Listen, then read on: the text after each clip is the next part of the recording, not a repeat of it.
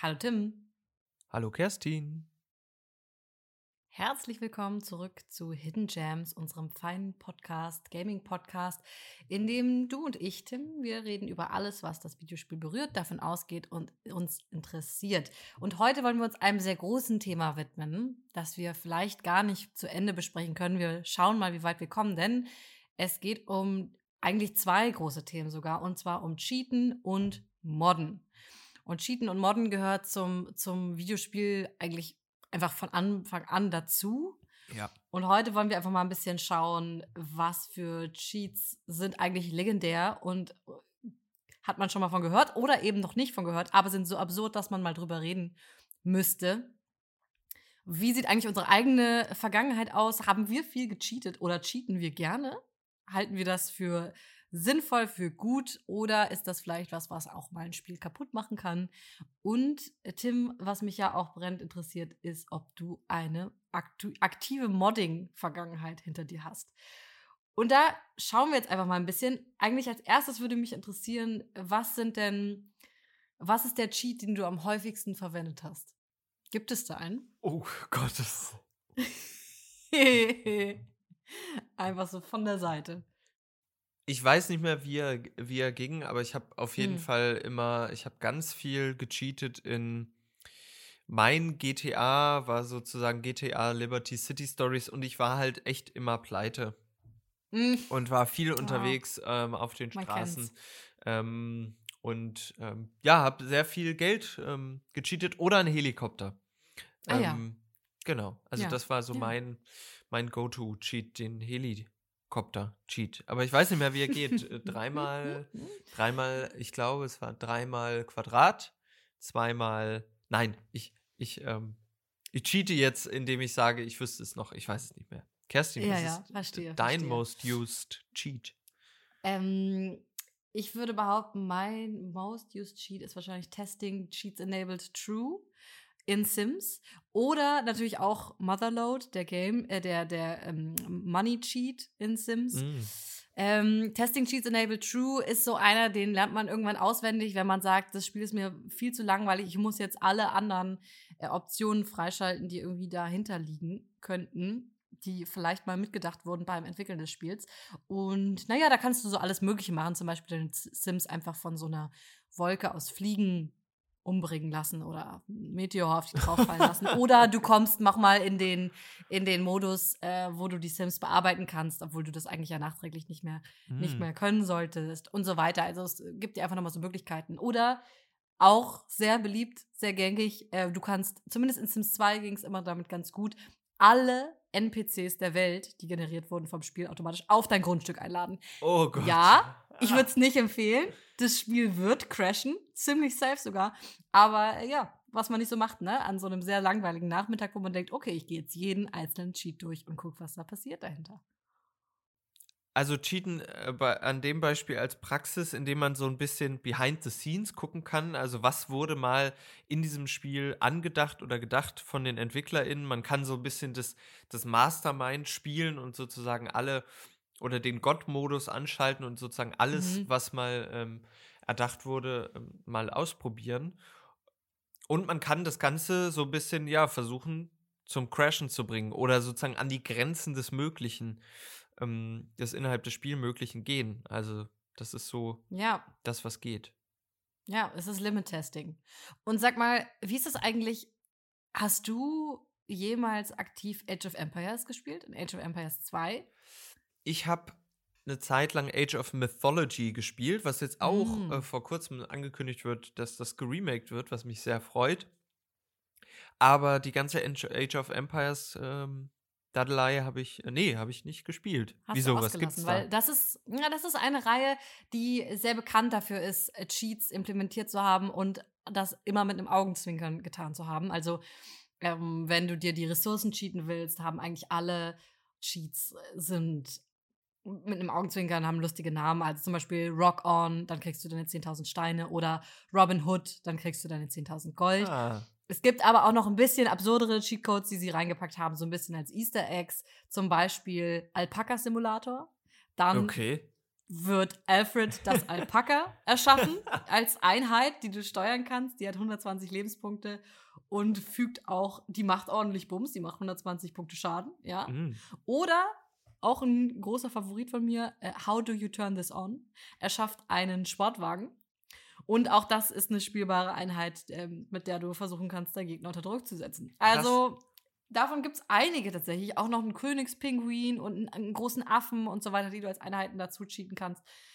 Und das halt immer so ein bisschen als, als Gimmick ähm, von, den, von den EntwicklerInnen mitgedacht. Mhm.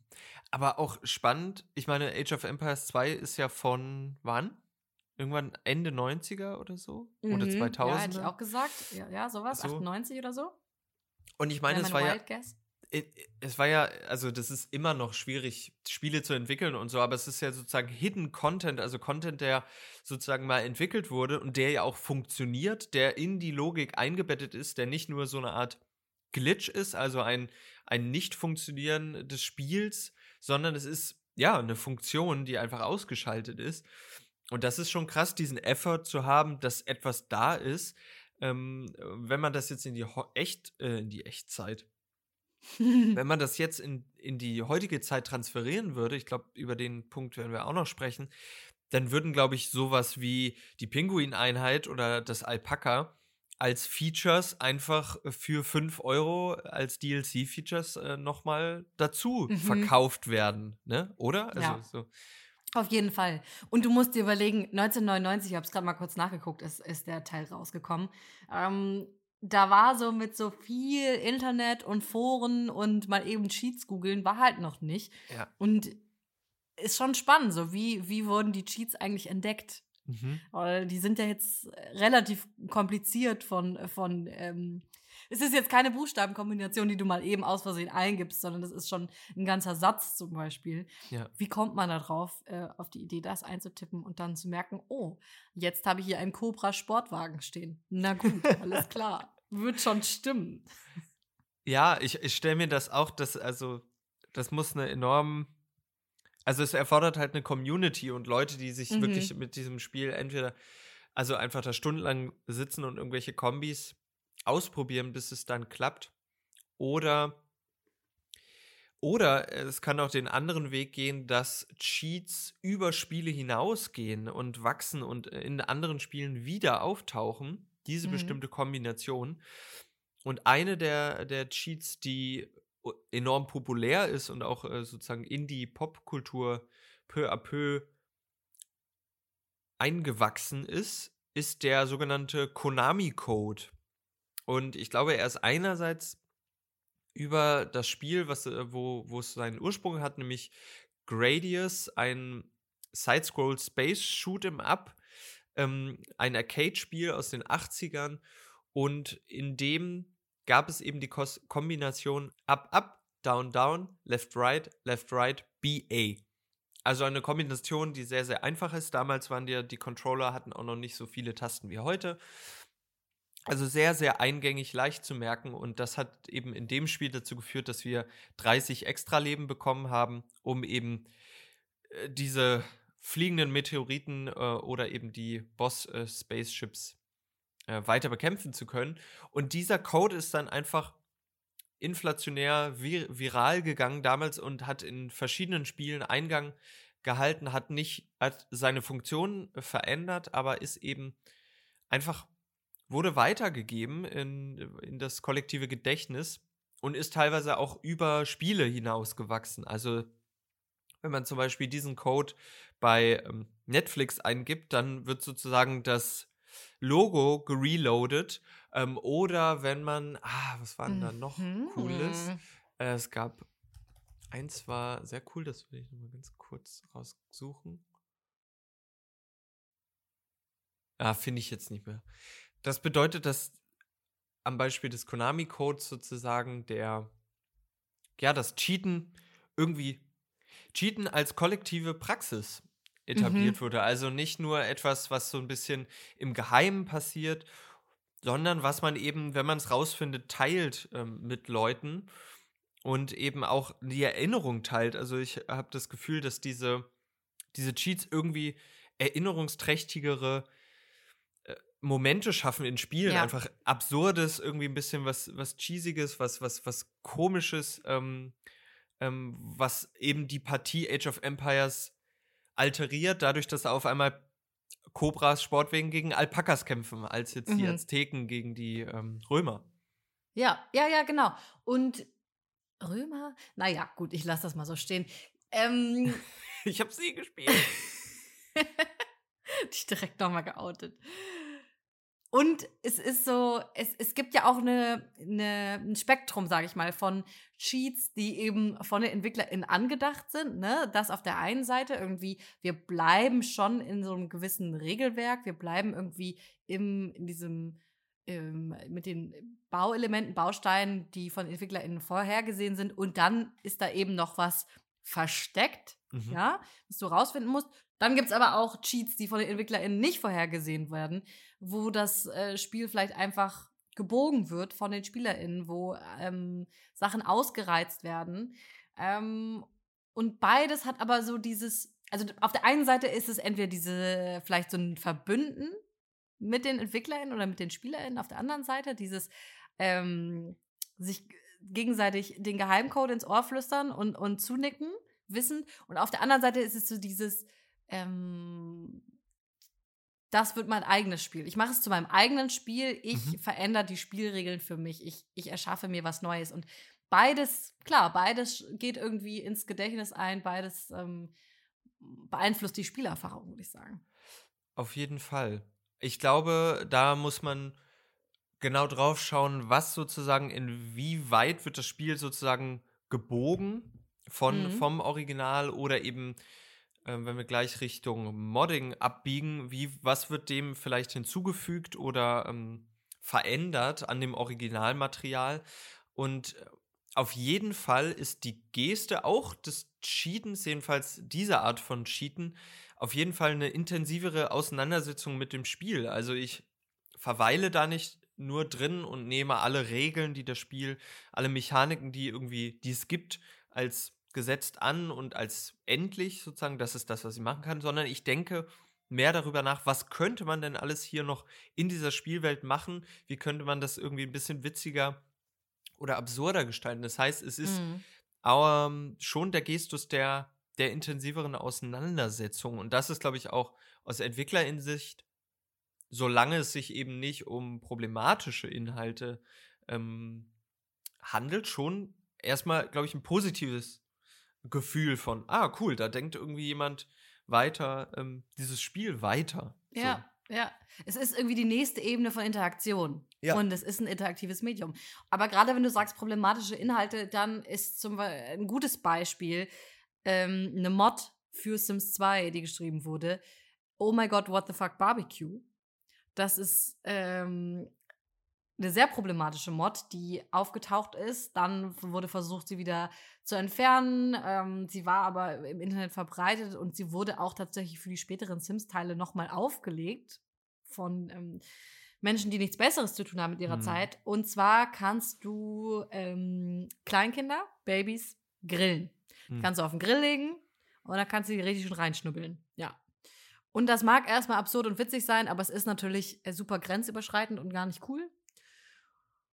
Und das ist so nämlich das Ding, ne? Es gibt halt, wenn du eine Community hast, die moddet, die cheatet, dann wirst du auch immer Leute dabei haben, die die Grenzen überschreiten, die zu weit gehen, die problematische Inhalte sich ins, ins eigene Spiel, aber auch für andere bereitstellen. Mm. Und das verliert dann natürlich, also da verlieren die EntwicklerInnen natürlich die komplette Kontrolle darüber. Ja. Und ich glaube, das ist natürlich so ein bisschen die, äh, die Diskussion, die es immer wieder geht. Inwiefern können EntwicklerInnen beeinflussen, was die SpielerInnen später mit diesem Spiel anfangen werden? Wie zugänglich ist zum Beispiel der Code? Wie, wie Modding oder Cheat-freundlich ist das Spiel programmiert? Wie einfach kommt man da eigentlich dran? Mhm.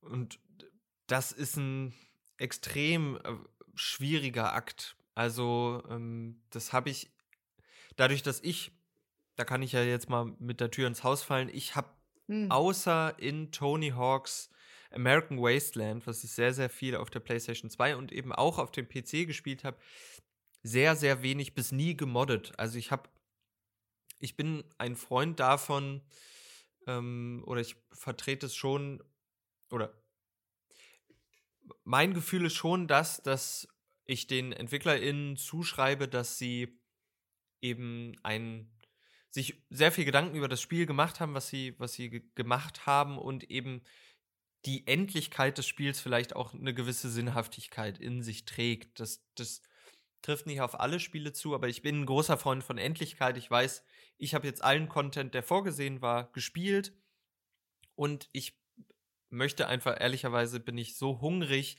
dass ich lieber ein anderes Spiel spiele, als jetzt dieses Spiel noch zu modden, mhm. zu alterieren irgendwie oder weiter zu denken. Ich, es gab nie ein Spiel, wo ich wirklich mich über tausende oder hunderte Stunden so richtig immersiert habe oder immer, immer weiter gegangen bin.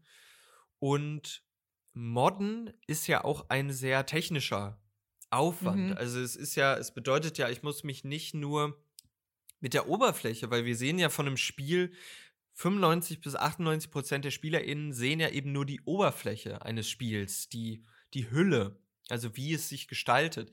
Aber Modden geht ja wirklich an den, an den Kern, äh, jedenfalls um es funktionstüchtig zu machen, denn man muss, wie du gesagt hast, in den Code gehen. Man muss irgendwie an diesen Code herankommen. Das Spiel ist ja eigentlich nur, wenn man es, man könnte sich, glaube ich, als Buch ausdrucken und dann wäre es sozusagen, ja, einfach eine Aneinanderreihung von Interaktionsmöglichkeiten oder eben Code-Entsprechungen, die dann übersetzt werden in etwas Visuelles.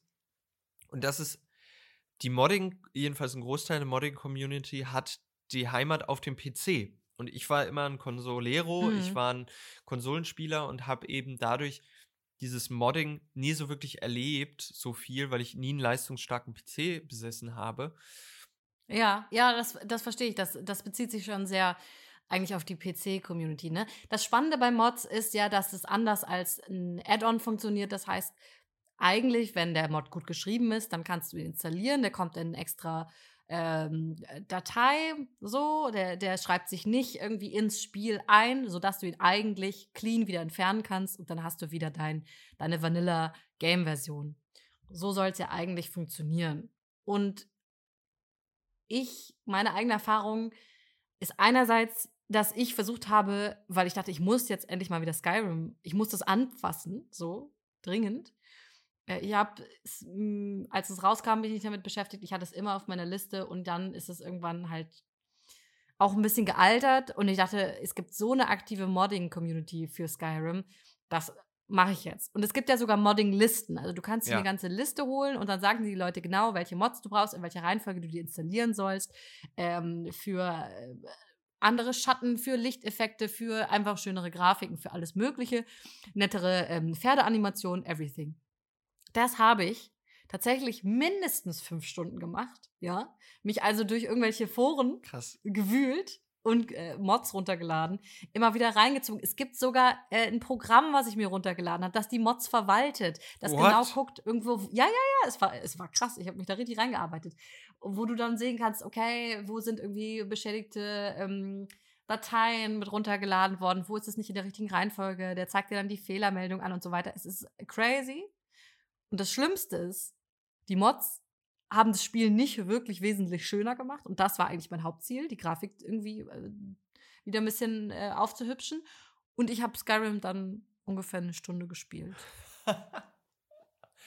ja, aber ich glaube, das Beispiel zeigt die Relation von ich glaube halt, das Setup einmal richtig, das sozusagen schön machen, äh, ist, glaube ich, das Schwierigste.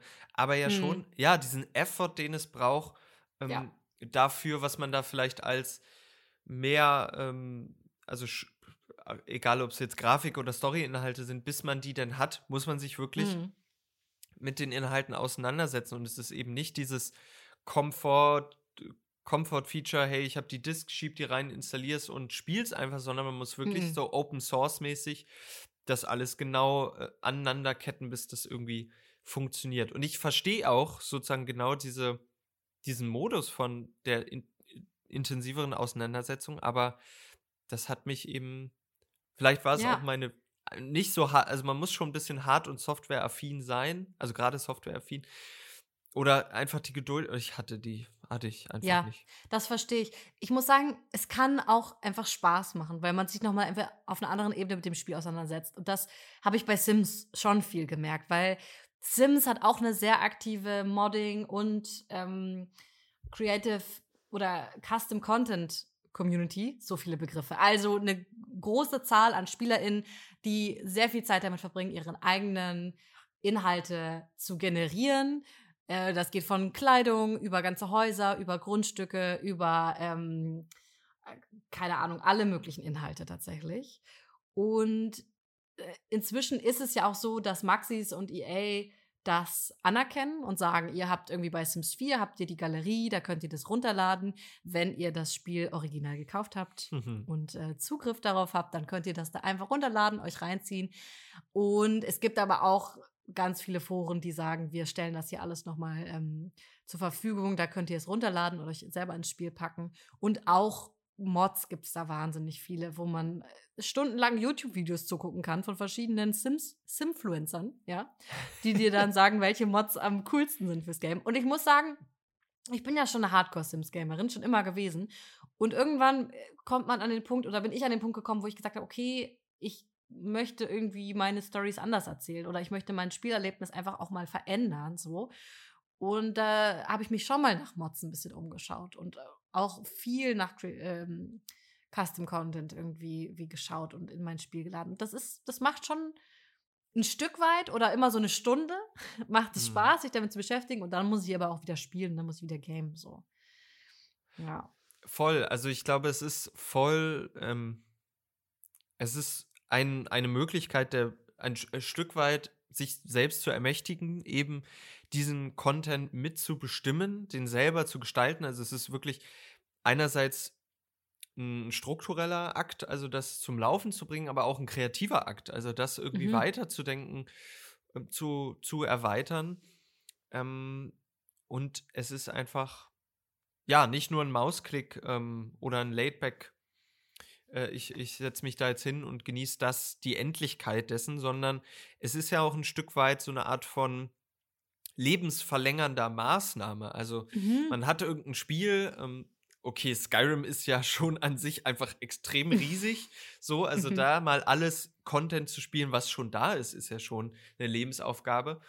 Aber eben manchen Menschen ist das nicht genug. Die sind wirklich diesen, dieser, dieser Art von Welt oder dem Storytelling so verpflichtet oder so ans Herz äh, so verwurzelt, dass sie sagen, ich möchte wirklich, wie jetzt zum Beispiel das Sp eigentlich Sp Spiel ähm, oder die oder ist es eine Art Erweiterung, ähm, nämlich Enderel? Ich habe immer nur davor gehört, aber es ist ja wie, nur, Mhm. wie so eine Art von ähm, Skyrim 1.5, so, also so. Ja, es ist eine Art, also es ist eine ganz eigene Story. Es ist äh, eine Total Conversion. Mhm. Also jemand hat sich irgendwie den Basecode genommen von dem Spiel. Ähm, die Engine ist die gleiche, die, die Grafik ist die gleiche, die äh, also sehr eigentlich die, die, der, der Rahmen ist derselbe, aber es wird eine ganz andere Story erzählt und es ist, hat eigentlich insofern nichts mehr mit dem Hauptspiel zu tun. Und ähm, man merkt aber, finde ich, vom Storytelling, also ich habe da mal reingespielt, aber auch das nur relativ kurz, weil es hieß, das wäre so gut und eigentlich noch besser als Skyrim Mhm. und äh, so. Vom Storytelling merkt man halt, da hat jetzt niemand dran geschrieben, der sich mit Storytelling auseinandergesetzt hat. Und deswegen ist es irgendwie schon in, in der Anfangsphase wahnsinnig brutal und ganz, ganz seltsam geschrieben. Und da hatte ich dann Ja. irgendwie gar keinen Bock mehr drauf. Aber ja, das ist äh, beeindruckend, oder? Wie Menschen so eine Passion für ein Spiel entwickeln, dass sie sagen, und das reicht mir nicht, und jetzt entwickle ich auf Basis dessen mein eigenes Spiel. Voll. So. Und da gibt's, es gibt ja schon, ähm, du hast es angesprochen, bei Sims und auch bei Skyrim teilweise wurde es ja auch, gab es lange dieses Ringen der Anerkennung von den EntwicklerInnen. Mhm. Ist das jetzt etwas, was sich kommerzialisieren äh, lässt, lassen darf oder nicht? Ähm, Weil es ja auch dann eben diese Schwierigkeit des Urheberrechts, wer hat dieses Spiel jetzt entwickelt Ja, und was ja. behält man, was aber auch nicht, wo ist die kreative Fallhöhe. Und einerseits ist es natürlich super, dass dann diese Leute, die häufig in ihrer Freizeit dann ja auch noch sozusagen jahrelang, ich glaube, Enderel wurde über drei, vier Jahre lang entwickelt, ähm, Mhm. das machen und dann natürlich auch dafür, also finde ich in Ordnung, da nochmal 10 Euro zu bezahlen. Aber ich habe so ein bisschen das Gefühl, als wir auch, als im Na Nachdenken darüber im Vorhinein, aber jetzt auch darüber, ähm, wenn wir darüber sprechen, dass Modden so eine Art von, also ich habe das Gefühl, das hat so ein so 'n Charme, so ein 2000er Charme oder Mhm. vielleicht noch 10er Jahre, aber wir sind so ein bisschen es gibt immer noch viele Spiele, die das zwar anbieten, aber es ist extrem viel schwieriger geworden. Die Spiele sind hermetischer, sie sind eben nicht mehr so Open Source. Es gibt wenig neue Spiele, gerade in diesem Triple-A-Bereich, die wo die EntwicklerInnen irgendwas mit Code, ähm, an die SpielerInnen rausgeben. Es gibt immer wieder Berichte über Hacking-Angriffe, die Mhm. riesen finanziellen Schaden anrichtet, wie zum Beispiel bei, äh, CD Projekt Red, die EntwicklerInnen hinter The Witcher und Cyberpunk, wo eben dieser Code erbeutet wurde sozusagen, also sich rückgewonnen wird, aber eben auf kriminelle Art und Weise. Mhm. Und das eben aufgrund der und ich glaube, einer der größten Gründe ist dieses das ist natürlich ja 'n geistiges Produkt, aber es ist ja natürlich auch ein kommerzialisiertes Produkt, was so wir bestimmen, was drin ist und was nicht und was wir Ja. eben hinzufügen können und was nicht, was darin Platz hat und was nicht und, äh, was wir eben für Geld dann noch on top packen und was nicht. Also, ähm, das ist glaube ich, da sind wir in der Zeit angekommen, dass dass eben die Zeit des DLCs und der Erweiterung, ähm, die eben auch wieder Geld kostet, so. Ja, ja, auf jeden Fall. Und es ist ja auch relativ eigentlich relativ trotzdem selten, dass so eine zum Beispiel 'ne Total Conversion so 'n wahnsinnigen also, dass die überhaupt bekannt wird und dass sie Mhm. dann so 'n wahnsinnigen Erfolg hat, weil oft hat dieser Modder-Sch Mo Modder-Charme oh nein, das klingt ganz schrecklich. Modding-Charme, vielleicht sagen wir es so, ja auch irgendwas so mit so 'nem Basteltum zu tun, weißt du? Ja. Das ist vielleicht nicht ganz rund und es ist nicht ganz perfekt, aber man hat's selbst gemacht und deswegen stellt man sich das DIY-Projekt Projekt trotzdem in die Wohnung und zeigt es all seinen Freunden und seiner Familie, wenn die vorbeikommen. Das heißt aber noch lange nicht, dass irgendwie, äh, Menschen, die dich nicht persönlich kennen und, ähm, aus Nettigkeit sagen: „Ach Mensch, das ist ja wirklich schön“, ähm, dass die da auch Bock drauf haben und das auch sch schön finden und sich auch in die Wohnung stellen würden. Und ich glaube, das ist so 'n bisschen das Ding, ne? Also, es ist relativ schwierig, so was so polished und so rund anzubieten, dass es dann irgendwie 'ne große Popularität erlangt, wie zum Beispiel Counter-Strike Mhm. oder The Stanley Parable, ja tatsächlich auch beides auf Half-Life, ähm, basierend. Das sind ja so Erfolgsgeschichten, die ja dann aber auch von denen haben ja dann auch wieder die EntwicklerInnen eigentlich profitiert und das wieder aufgenommen und gesagt: „Ah ja, geile Idee, aber es gehört wieder uns“, quasi, so. Ja, aber es gibt es gibt eben diese verheißungsvollen Beispiele, die zwar jetzt auch 'n Mhm. paar Jahre auf'm Buckel haben, wo eben aufgrund der Basis von 'nem Spiel, ähm, wie jetzt auch bei Dota also, ich meine, Dota ist immer noch in den Steam-Charts eins der meistgespielten Spiele überhaupt und es ist es ist zw zw 20 Jahre alt, 12, z 15 Jahre alt und es ist Mhm. auch basierend auf Warcraft 3, ähm, oder auch DayZ sozusagen, der, Mhm. ähm einer der frühesten, ähm, Survival ja, so Postapokalypsen, so Multiplayer Survival Games gewesen, was basiert auf Arma 2, eigentlich so 'ne Art Mhm. Militär-Shooter. Und es gibt immer wieder diese Erfolgsgeschichten. Und ich glaube, viele, ähm, oder einige Leute eben aus der Modding-Community hoffen so 'n bisschen auf diesen diesen Golden Shot. Aber manche geben sich auch eben zufrieden als: „Hey, das ist 'n Fanservice, das ist für Leute, die wirklich einfach sehr viel und gerne Zeit in diesem Spiel verbringen.“ Und manche verzichten eben auch auf diese Art der Kommerzialisierung oder des finanziellen Erfolgs. Ähm, Mhm. ähm, genau. Es ist 'ne enorm lebendige Community, die ich aber immer nur peripher irgendwie mit mitbekomme, weil sie eben, ja, aus Expertinnen immer dann spielabhängig bestehen häufig, ja. So. Mhm.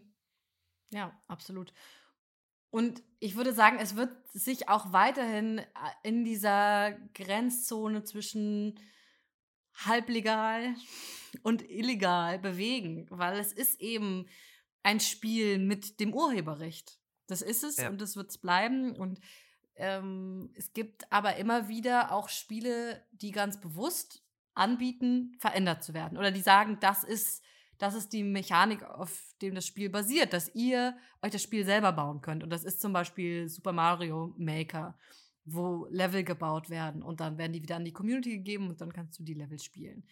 Oder der Tabletop Simulator, wo ganz klar ist, du kannst irgendwie die Spiele hier nochmal digitalisieren und dann im Spiel implementieren und dann kann auch die ganze Community die spielen, wenn du das mhm. freigibst und so. Oder du hast es hier reingeschrieben, Minecraft. Das Sandbox-Spiel par excellence. Ja. So. Es würde nicht, es würde nicht mehr, es würde in keinem Kopf mehr sein, wenn das nicht so gestaltet worden wäre, wie es war, nämlich ähm, dass die SpielerInnen eigene Modi, eigene Dinge gestalten können, sozusagen. Also genau diesen Lego-Effekt von hier, ihr habt den Baukasten, ihr habt alle Tools, die ihr, ähm, die ihr irgendwie nutzen könnt und baut euch einfach was, macht, was ihr wollt. Und ja. Äh, das ist sozusagen die Verheißung, aber es ist ja auch eine, eine Win-Win-Situation von, okay, wir müssen einmal diesen Baukasten bauen und dann übernimmt die Pflege und das Einpflegen von neuem Content, aber die SpielerInnen, also die, die EntwicklerInnen, mhm. ähm, äh, man hat es ja gesehen, Notch, der damals das entwickelt hat, äh, mit einem kleinen Team, Team Mayong, hat das Spiel für zig Millionen oder sogar eine Milliarde verkauft und muss jetzt nichts mehr machen. So, und es läuft mhm. immer noch.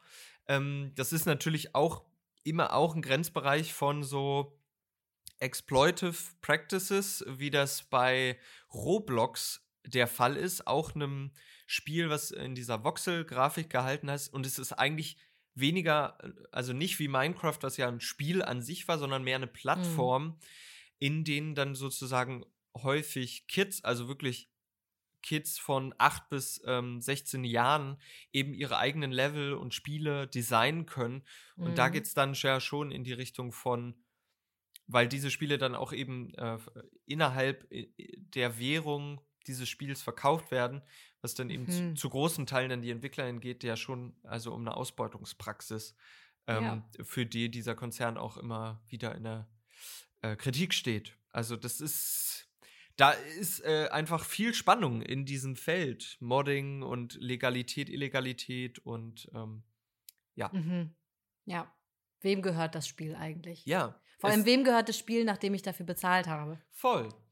So.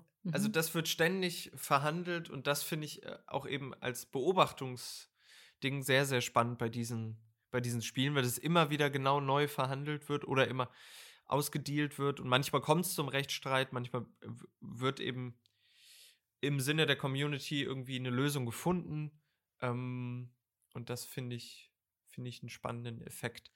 Und eben dieses Genre Sandbox lebt jetzt wieder so ein bisschen auf. Vor zwei Jahren kam Dreams raus, was so ein mhm. von den EntwicklerInnen hinter Little Big Planet ein, auch eine Art Level-Maker ist, einfach, wo es dann auch so Fälle gab, wie zum Beispiel ein super viral gegangenes ähm, Spiel zu Avatar, The Last Airbender. Also ganz, ganz viele Fans sich eine ne tolle Videospieleumsetzung gewünscht haben und einer dann eben gesagt haben, ich mache das und hat wirklich große Zeit alleine dieses Spiel auf mhm. die Beine gestellt und hatte sogar Nickelodeon versucht zu erreichen und zu sagen, hey, ich möchte mit euch das machen, was braucht ihr hier, Rechte und so weiter.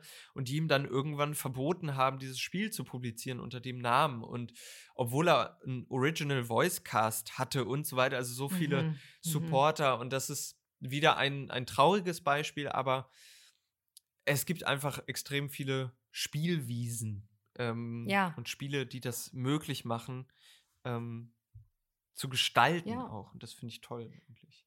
Weil Programmieren auch nicht besonders niedrigschwellig ist. Mhm. So. Und ich habe schon öfter überlegt, möchte ich da mal einsteigen und jedes Mal gedacht, nee, weißt du was, da brauchst du so viel Zeit, so viel Konzentration für. Das kann man, das ist nichts, was man halbherzig lernt, das ist eine Sprache, so. Ähm, da habe ich keinen Bock drauf. Aber wie cool ist das denn, wenn mir die ProgrammierexpertInnen ein einfaches Tool zur Seite stellen, in dem ich ja relativ easy das umsetzen kann, was ich gerne visualisieren möchte. Ja. Ich glaube, da ist ein großer Bedarf und ich glaube, das wird in, in den nächsten Jahren vielleicht sogar noch wichtiger, sich sein eigenes Spiel bauen zu können. Wenn so viel geht, einfach mit den Engines. Voll. Das heißt, Kerstin, im Grunde ist es äh, ja und nein. Ich glaube, die Art und Weise des Moddens hat sich so ein bisschen verändert oder verschoben, dass es nicht mehr oder häufig nicht mehr dieses ich sitze in meinem Computer, äh, in meinem Innen drin direkt, ja. Ich, da bin ich näher am Code. Mhm. Ich, genau, ich sitze irgendwie in meinem stillen Kämmerlein und habe irgendwie meinen selbst zusammengebauten PC-Setup irgendwie, sondern es ist mehr so ein Community-Approach wie bei Dreams, wo man eben die Inhalte auch teilt und gegenseitig feedbackt und, und so weiter. Ähm, es ist auch diese Art von ähm, Balance-Akt zwischen oder dieser Verhandlungsakt von ist das legal oder nicht. Also es wird auch mhm. öffentlich und deutlich äh, klargemacht, ob wer, obwohl die EntwicklerInnen da einfach krasser durchgreifen, also wirklich Leute zu Milliarden und Millionen Strafen verklagen, wo ich mir manchmal denke, hey, man kann doch auch erstmal kurz miteinander sprechen. Mhm. Aber ja, da ist einfach häufig eine, eine härtere Hand. Und Kerstin, wie ist das denn beim Cheaten mittlerweile? Weil wir, wie, wie ist der Stand beim Cheaten? Ja, wie ist der Stand beim Cheaten? Also ich weiß nicht, wie es dir geht, aber dass ich äh, das letzte Mal in einem Spiel eine, eine Cheat-Konsole öffnen konnte, das ist lange her. Ich habe das Gefühl, die Praxis des Cheatens ist nicht mehr so ähm, anerkannt oder nicht mehr so salonfähig oder zumindest von den EntwicklerInnen auch nicht mehr so, wird nicht mehr ist nicht so erwünscht. Ja. Also, weil ich habe das Gefühl, wenn wir jetzt über Cheats reden, dann geht es da ganz viel um so zum Beispiel Wallhacks in Shootern und mhm. ähm, irgendwie Aiming-Hilfen, dass du einfach zum Beispiel in so äh, Multiplayer-Spielen die anderen halt ausschalten kannst und einfach einen, ehrlich gesagt, unvor, ähm, ungerechten Vorteil hast. Ja. Und deswegen habe ich das Gefühl, in letzter Zeit ist Cheats oder Cheating eher ein super negativ belegter Begriff. Ja. Äh, obwohl es vielleicht, vielleicht vor 10, 20 Jahren in deinem Singleplayer-Spiel hat es noch, hat es noch den Charme und hat es sich angefühlt, als würdest du dir zurückholen, was dir gehört. Inzwischen ist es aber eben eher so ein, ja, oftmals eben der ungerechte Vorteil, der damit äh, in Verbindung steht und auch einfach nicht mehr so, nicht mehr so im Gedächtnis, oder? Also cheatet die Generation unter uns aktiv, indem sie oben, oben, unten, unten, links, rechts, links, rechts irgendwo eingibt? Ich glaube, ich glaube nicht. Ich glaube, das ist tatsächlich ich glaube, das gerät langsam in Vergessenheit. Ja, der Cheat ist ein bisschen, mein Gefühl, äh, ein bisschen Relikt geworden. Also eben genau, mhm. auch allein dieses, wie du sagst, oben, unten, rechts, links, das hat direkt so ein Arcade-Feeling oder eben so ein, mhm. ich, ich denke sofort an meinen PlayStation 2 Controller und ähm, ja, du hast schon zwei sehr gute Gründe genannt. Ich glaube, ein weiterer ist eben, was zwei Seiten hat mit dieser, die EntwicklerInnen kommerzialisieren eben sozusagen das, was früher ercheatet wurde, jetzt. Aber es ist natürlich mhm. auch, um die EntwicklerInnen in Schutz zu nehmen, auch eine Ressourcenfrage, weil die Spiele sind immer komplexer geworden. Das heißt, jede, jeder Arbeitsschritt, etwas in ein Spiel zu implementieren, ist einfach ein Arbeitsschritt, ist Arbeit, die geleistet wird ähm, und die da irgendwie von einem Team zusammengebracht werden muss in ein Spiel. Und deswegen ist jeder, jeder Schritt, den man zusammengeht, auch etwas, was man ja auch eigentlich sich eher wünscht, dass es sichtbar ist in einem Spiel ähm, und dass es eben nicht ähm, versteckt wird.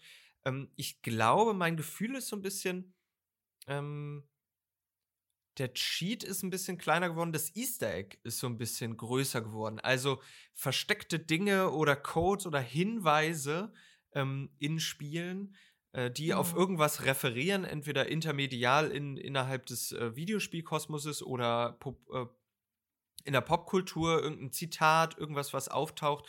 Ich glaube, das ist ein bisschen größer geworden, mein Gefühl, ähm, weil es eben leichter zu finden ist und eben auch leichter zu implementieren ist in die Spiele. Mhm.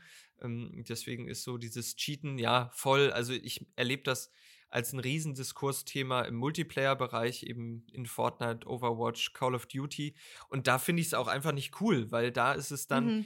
affected es nicht nur einen selber, sondern eben das Spielerlebnis der anderen. Und ähm, das macht mir dann auch keinen Spaß, wenn jemand einen Aimbot gekauft hat für irgendwie 20 Dollar und mich da Mhm. einfach die ganze Zeit ähm, wegschnippelt, dann Wegschnetzelt, ja. wegschnetzelt, dann ist das auch doof. Dann finde ich es auch Ja. da, ähm, doof. Ja, auf jeden Fall. Und trotzdem, ich finde es interessant, wir sagen, äh, der Cheat äh, ist eigentlich oder fühlt sich an, als wäre es schon ein Relikt.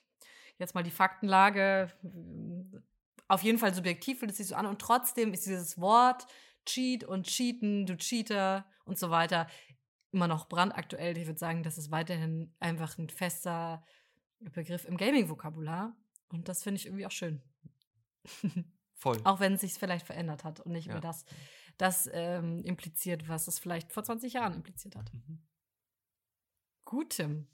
Ich würde sagen, wir haben äh, eine Menge ähm, besprochen, eine Menge äh, irgendwie heute festgestellt, ganz viele Erkenntnisse gefunden, geschaut, was sind die absurdesten Cheats eigentlich, die uns so begegnen, begegnet sind.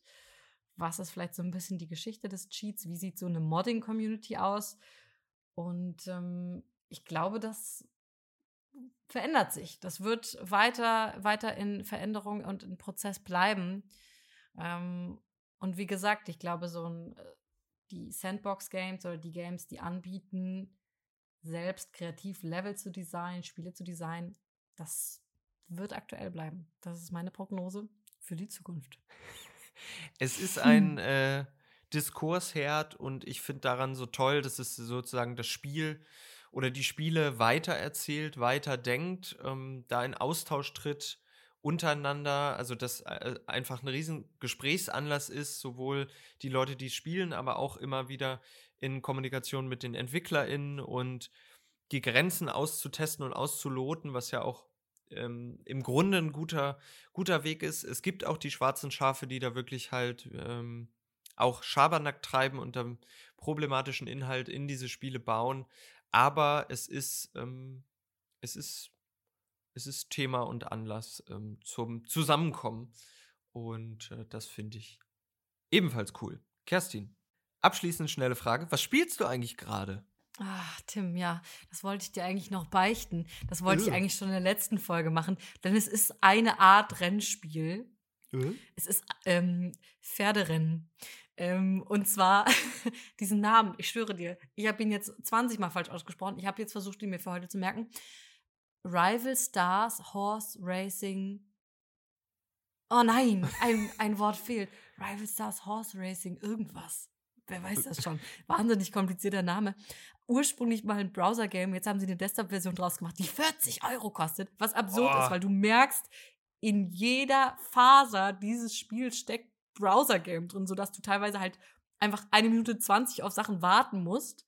Wow. Du merkst, im Browser hättest du dafür äh, wahrscheinlich Echtgeldwährung einsetzen können, um eben in-game das zu beschleunigen, aber äh, so funktioniert's. Also es ist irgendwie absurd. Und es geht darum, dass du deinen eigenen ähm, Stall aufziehst, indem du deine Rennpferde hast und dann kannst du ähm, auf die Rennbahn gehen und mit denen versuchen, diese Rennen zu gewinnen und ganz, ganz viel Preisgeld einzuheimsen und neue Pferde zu züchten. Und ähm, ich merke, dieses Spiel hat für mich sehr, sehr hohes Suchtpotenzial, große Gefahr. Ähm, und ja, ich versuche gerade mich da wieder davon zu lösen. Mhm. Mal sehen, ob ich das schaffe. Klingt wie ein schwi- schwieriger, schwieriger Akt. Ist ein schwieriger Prozess, ja. Sch- Aber auch schön. Also, Kerstin, wir haben ja in einer Folge darüber gesprochen, dass es aktuell eine riesen Pferdespielflaute gibt oder gab. Ähm, Mhm. Und äh, ja, es scheint Ja, kurz es ist schon ein paar Jahre alt, aber Ah, momentan ist ja auch äh, Emerald, ach, die haben alle so komplizierte Namen. Emerald, Horsetails. Rally, Valley, Horse- Farm, Horsetails, Horse everything, Stables, Rette, Emerald, bike. ja. not a bike, but a horse. Und ich würde sagen, ist, das könnte Anlass sein, im nächsten Jahr, im nächsten Jahr, uns mal auch mit einer Folge mit Pferdespielen nochmal auseinanderzusetzen. Ich hätte Ja. nämlich sehr, sehr gerne äh, von dir mal so eine Perspektive darauf, als derjenige, der vielleicht da einfach nicht so in, im Genre drinsteckt. Da habe ich große Lust drauf. Jetzt aber noch für dich die Frage, Tim, was spielst du denn gerade? Außer Forza Horizon. Ich spiele gerade oder ich habe letzte Woche eine Enttäuschung erleben müssen. Oh. Ähm, es war sehr hart und sehr traurig, ähm, aber es waren, ja, es war sehr hart und sehr traurig, aber ich habe es überstanden. Ich habe nämlich ganz, ganz lange auf einen Nachfolger von Mario Smash Football gewartet. Ähm, ich habe den Wii-Teil nicht gespielt und dann war ganz lange Flaute. Und dann wurde aus dem Nichts Mario Strikers Battle League Football. Heute haben wir super tolle Namen, lange, ähm, Was ist denn los? la dem? lange Spielnamen. Und habe dann die Demo gespielt, Gott sei Dank, bevor ich mir es für 50 oder 60 Euro gekauft hätte. Und war bodenabgrundtief, bodenlos enttäuscht. Es Ach. war ähm, so langweilig, so Oh so langsam, so, so in, intu, unintuitiv. Es gab keine, Hm. Grä- die haben die Grätschen raus äh, rationalisiert. Ähm, äh, also das ist der Superschuss, dauert, der Hyperschuss dauert eine Dreiviertelstunde. Ah. Ähm, ja, es war alles, alles traurig und falsch und dann musste ich nach einer Stunde die Demo weglegen und sagen, gut, Hm, dieses Spiel ist nicht für mich. Ähm, das war eine Ach, kleine Enttäuschung, aber Das tut mir sehr leid. das ist, äh, da, äh, ja, ist okay. Ja. Ja, Naja. ich drücke dir die Daumen, dass da die Modding-Community aktiv wird, diese Nische sieht, diese, diese Lücke in deinem Herzen und wahrscheinlich ja auch in vielen anderen Herzen und sagt, komm, da machen wir noch mal was, da reißen wir uns zusammen, da stehen wir auf, da holen wir die Flaggen raus und ähm, basteln uns ein eigenes Spiel. Das wäre doch was. Ja, das wäre cool, aber ich, äh, das haben wir jetzt nicht Du erwähnt. Aber, es nicht. aber Nintendo Naja. ist einer der rigorosesten Anti, Ja. also Gegner, die wirklich genau in diese Kerbe sind. Wir verklagen Ja. dich ähm, bis ne- zur letzten Unterhose. Und Ja, auch deine weil- Enkeltochter wird noch. Genau, Ja, weil Mhm. die, die sind da ganz weit vorne. Also deswegen vergebene Lebensmühe. Nächstes Spiel. Na gut. Schön, Tim. Dann, also es hat großen Spaß gemacht und wir hören uns gerne nächste Woche wieder. Ich freue mich drauf. Bis dann, Kerstin. Ich mich auch. Bis dann, Tim.